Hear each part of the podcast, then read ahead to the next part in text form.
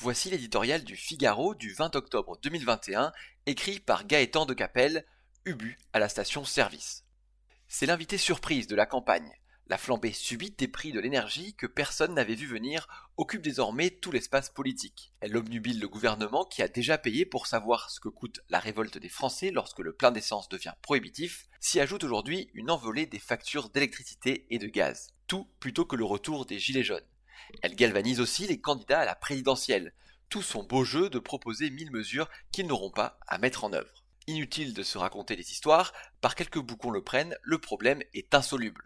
Réduire les taxes qui représentent les trois quarts du litre d'essence, cela coûterait des milliards d'euros pour quelques centimes de baisse qui laisseraient les automobilistes de marbre. Distribuer des chèques carburant aux plus modestes, cela suppose de créer une usine à gaz pour trier entre ceux qui possèdent une voiture et ceux qui n'en ont pas, ceux qui l'utilisent et ceux qui s'en servent moins, ceux qui méritent une aide et ceux qui, loin de rouler sur l'or, mais ne remplissant pas les critères, en seront comme d'habitude pour leurs frais. Plutôt qu'un concours lépine ruineux, cette crise de l'énergie pourrait utilement provoquer une réflexion collective sur le système ubuesque qui s'est progressivement installé en France celui d'une logique de compensation systématique des aléas de la vie par un État-providence désargenté dont le quoi qu'il en coûte est la forme ultime. Cette politique du chéquier n'a de générosité que le nom.